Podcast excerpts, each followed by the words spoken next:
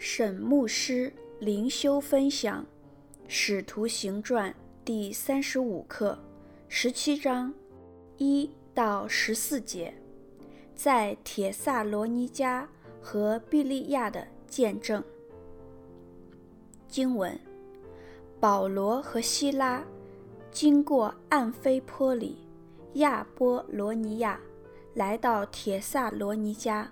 在那里有犹太人的会堂，保罗照他素常的规矩进去，一连三个安息日，本着圣经与他们辩论，讲解陈明基督必须受害，从死里复活，又说：“我所传与你们的这位耶稣就是基督。”他们中间有些人听了劝，就服从保罗和希拉，并有许多虔敬的希腊人，尊贵的妇女也不少。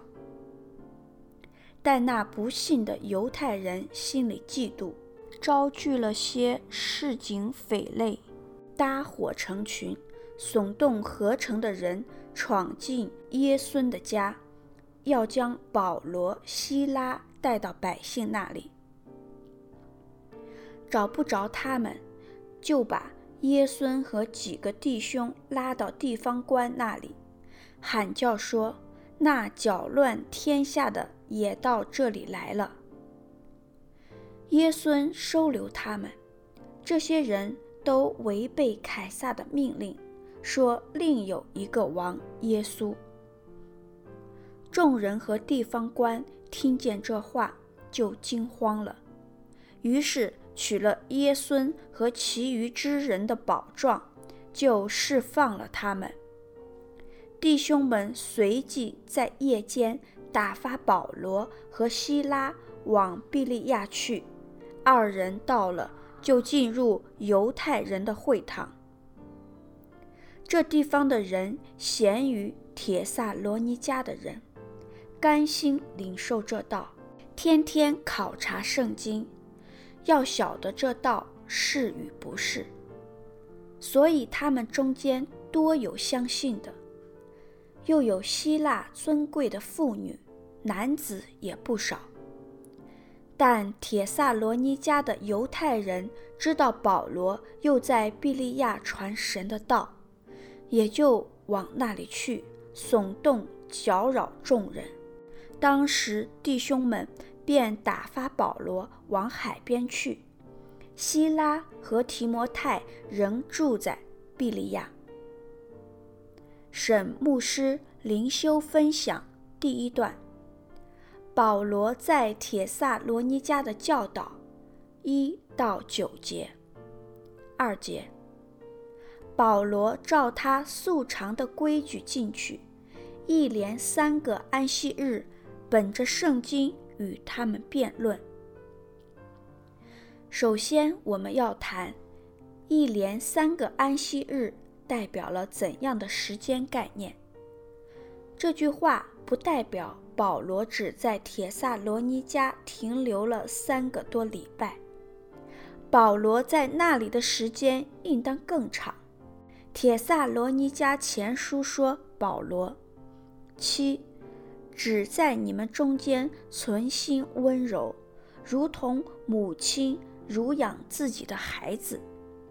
八，我们既是这样爱你们，不但愿意将神的福音给你们，连自己的性命也愿意给你们，因你们是我们所疼爱的。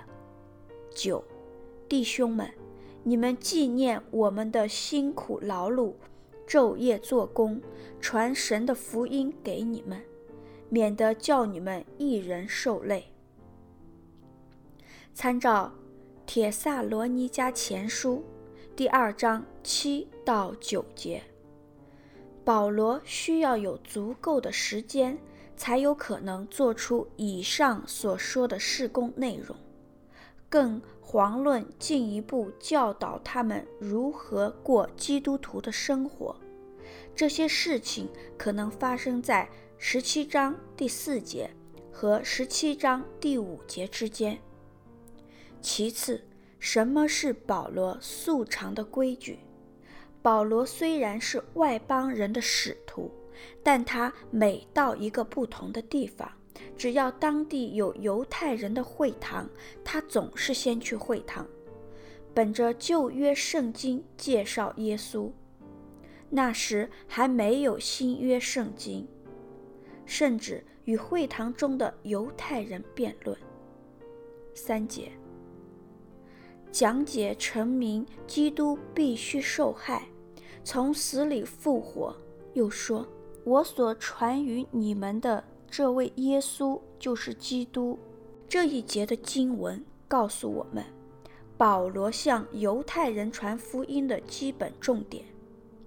一，弥赛亚，希伯来文的受苦和复活，从旧约的预言来说明，荣耀的弥赛亚也是受苦的弥赛亚。二，耶稣就是基督，新约希腊文的用词与旧约的弥赛亚同一个字。对华人而言，这个信息似乎不值得辩论。但当时的拉比们一般无法接受受苦的弥赛亚的概念，虽然他们熟读旧约。五节，但那不信的犹太人心里嫉妒，他们嫉妒保罗的原因，明显是保罗传福音很有果效，如第四节所说，这些原来在犹太人会堂。聚会的外邦人，转而相信新教，对会堂造成各方面的冲击。七节，这些人都违背凯撒的命令，说另有一个王耶稣。凯撒的命令是指要对罗马皇帝忠诚，这个控诉在罗马帝国可以算是最严重的罪状。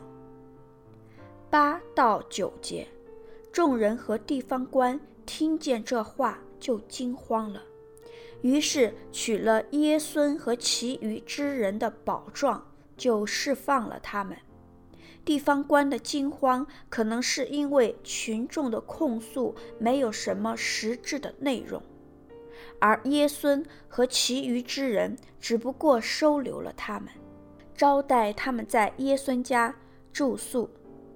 所以地方官就只要求耶孙拒绝，即保状，保证不制造事端等等。第二段，在庇利亚的见证，十到十五节，十一节，这地方的人咸于铁萨罗尼迦的人，甘心领受这道，天天考察圣经。要晓得这道是与不是。所谓咸于铁萨罗尼迦的人，是指庇利亚的人思想相对比较开明，没有成见。为什么说他们比较开明呢？因为他们甘心领受这道，意思是他们热切地听保罗的信息，并且天天查考旧约圣经。来确认保罗所说的耶稣是基督，以及基督从死里复活的信息，是否与旧约圣经相合。如果他们有成见，存心反对，那就不会仔细听信息，也不太会花时间客观的求证信息。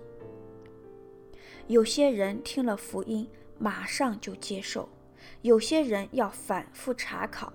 消化吸收之后才接受福音。